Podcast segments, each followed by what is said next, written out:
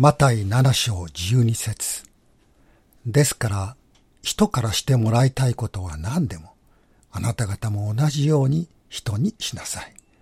これが立法と預言者です。人はどう生きるべきか。長々とした説明ではなく、それを一言で言い表したものを黄金律、ゴールデンルールと呼びます。道徳のエッセンスのことです。ゴールデンルールと呼ばれるものは数多くありますが、誰もがこれこそがゴールデンルールだと認めるものが、マタイ7章12節のイエス様の言葉です。人からしてもらいたいことは何でも、あなた方も同じように人にしなさい。これに似た言葉は、洋の東西に関わらずあります。論語にこうあります。思考到底曰く、一元にしてもって終身これを行うべきものありや。死の玉枠、それ女か。己の欲せざるところは人に施すことなかれ。現代語で言えばこうなるでしょう。孔子の弟子、思考が質問しました。生涯守りを行うべきものを一言で言えばどうなりますか？孔子は答えました。それは思いやりだよ。自分にしてもらいたくないことを人にしてはいけないということだ。ユダヤ教の九伝立法の聖典、タルムードにはこんな話があります。また一人の違法人がラビ・シャンマイのもとに来ていった。私が片足で立っている間に立法をすべて教えてくださるならば、ユダヤ教に改宗しましょう。するとシャンマイはちょうど手に持っていた物差しで彼を追い払った。その違法人がラビ・ヒレルのもとに行くと、ヒレルは彼を回収させていった。自分が嫌なことを隣人にしてはならない。これが立法のすべてであり、他の者はその解釈である。さあ、行って学べ。論語やタルムードで言われていることと、イエス様が言われたこととは、表面では似ていますが、本質的には違います。一方は、してもらいたくないことを人にしてはならないと否定形で語られていますが、イエス様はしてもらいたいことを人にしなさいと肯定形で語られました。それは同じことを言い換えただけのものではありません。この肯定形には大切なメッセージが含まれているのです。イエス様はマタイ5章の21節と22節で昔の人に対して殺してはならない。人を殺す者は裁きを受けなければならないと言われていたのをあなた方は聞いています。と言われました。その後、会員してはならない妻を離縁する者は離縁状を与えよ。あなたの隣人を愛し、あなたの敵を憎め。など、パリサイ人や立法学者が教えていた昔からの言い伝えを次々と取り上げました。そして、しかし私はあなた方に言います。と言って、そうした言い伝えの足らないところを指摘し、立法の本来の意味、神が人に望んでおられることを明らかにされました。してもらいたくないことを人にしてはならない。というのも人々がよく知っていた言い伝えの一つでした。しかし、それが教えることは神の国にはふさわしくないもの、神の義に足りないものでした。それでイエス様は古い言い伝えに変えて新しいルールを与えてくださったのです。それがゴールデンルールです。では、してもらいたくないことを人にしてはならないという教えに足らないものとは何でしょうか？まずそこには良いものを生み出していこうとする積極性がありません。してもらいたくないことを人にしてはならない。ということだけを考えて人生を送るとしたら、どんな良いこともしないで人生を終えてしまうかもしれないのです。できるだけ人間関係を持たないように、社会に関わらないようにすれば、身の回りに争い事を引き起こさなくて済み、してもらいたくないことを人にしてはならないという教えを守ることができるかもしれません。しかしそれは人間の本来の生き方ではありません。自分から争い事を引き起こさないかもしれませんが、争い事に巻き込まれている人を助け、世の中に平和をもたらすことはできないのです。皆さんもそうかもしれませんが、私は親からどんな仕事をしてもいいが、人に迷惑をかけるようなことだけはしてはいけないと言われて育ちました。私の子供の頃はいじめなどほとんどありませんでしたが、してもらいたくないことを人にしてはならない。人に迷惑をかけてはいけないという教えだけでは、自分から他の人をいじめなくても、いじめを受けている友達をかばったり、助けたりすることはできません。現代のいじめには複雑な問題が絡み合っていますが、悪いことが行われていても、それを怒ったり、悲しんだり、またそれに対して声を上げることも、解決するために行動することもしない人が増えていることに原因がある言われています。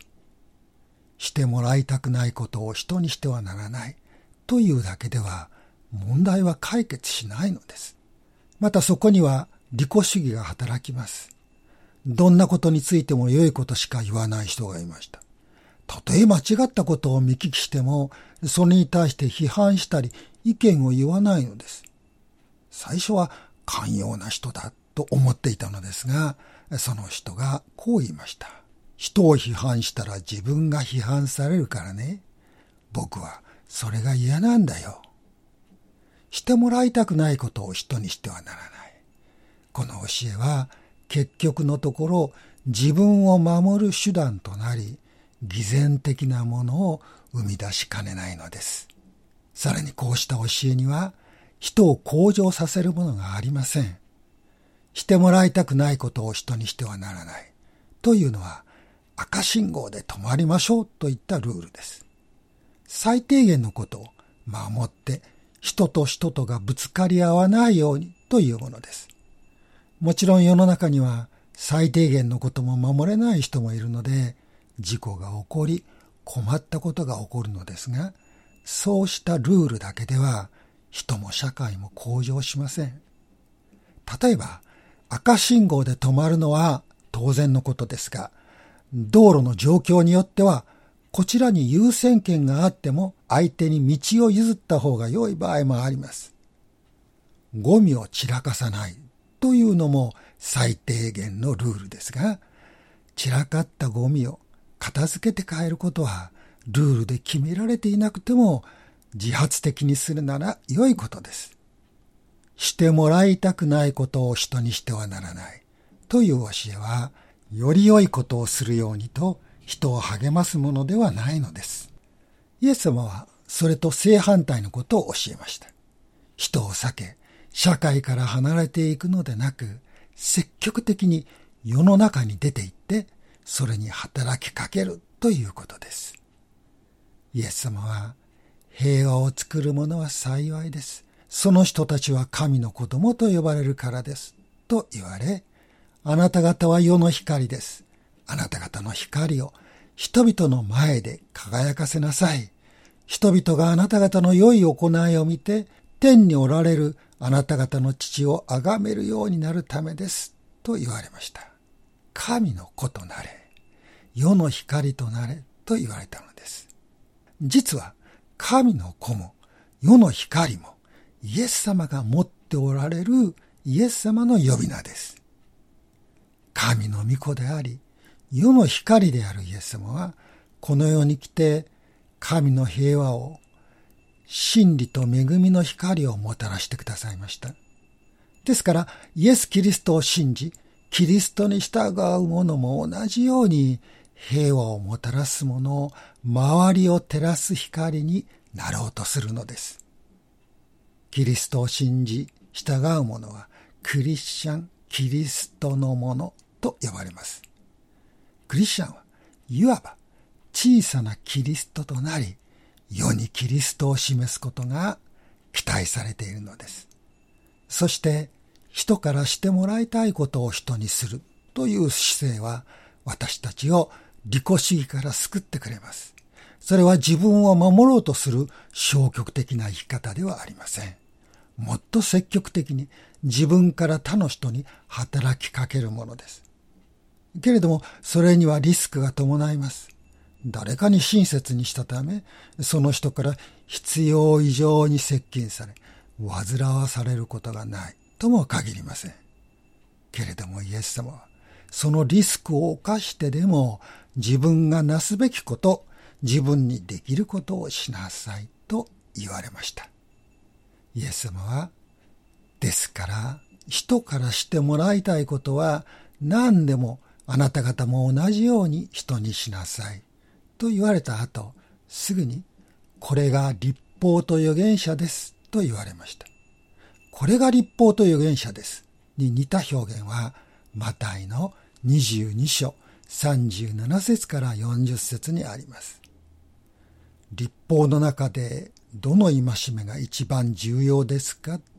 という質問に答えてイエス様はこう言われました。あなたは心を尽くし、命を尽くし、知性を尽くして、あなたの神主を愛しなさい。これが重要な第一の戒めです。あなたの隣人を自分自身のように愛しなさい。という第二の戒めもそれと同じように重要です。この二つの戒めに立法と預言者の全体がかかってているのです。イエス様は立法と預言者、つまり聖書の教えのすべてを、一つはあなたの神主を愛しなさい。もう一つはあなたの隣人を愛しなさい。との二つの戒めに要約されました。ゴールデンルールの最後にも、これが立法と預言者ですとあるように、これは神様を愛し、人を愛するという戒めを土台にしています。それは神を愛し、人を愛することを実践するためのルールなのです。しかし私たちはゴールデンルールを実行しようとして失敗することがあります。徹底して人のために尽くすことができなかった。中途半端な形で終わってしまったということがあります。その時私たちは神様を信じて、神様から人を愛する力をいただかなければ、これを行うことができないことに気づきます。そして、それに気づくことは大切なことなのです。それは、信仰によって神からの愛をいただいて、もう一度やり直すことを私たちに教えてくれるからです。一般の自己啓発セミナーでも、ゴールデンルールを教えます。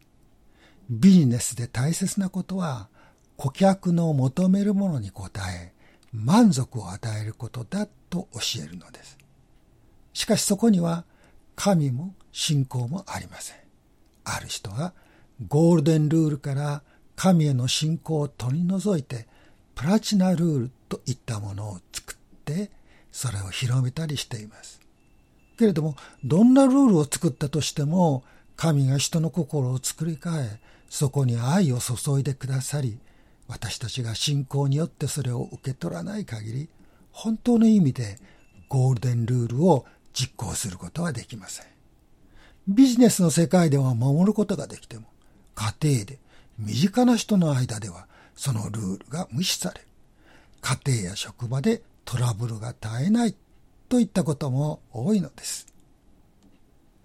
ゴールデンルールは、それを教えてくださったお方、イエス、キリストから目を離しては決して守れるものではありません。ですから、人からしてもらいたいことは何でも、あなた方も同じように人にしなさい。これが立法と預言者です。イエス様ご自分が言われたこの言葉の通りに神を愛していきました。人への愛のゆえにその命さえも捧げてくださいました。このイエス様を信じ、イエス様に頼り、イエス様に従うとき、私たちもイエス様が実践し成就されたゴールデンルールを実行する道を歩むことができるようになるのです。祈りましょう。父なる神様、私たちは人に自分にしてほしいことを要求し、それをしてくれないと恨んだり怒ったりしたことがなんと多くあったことでしょう。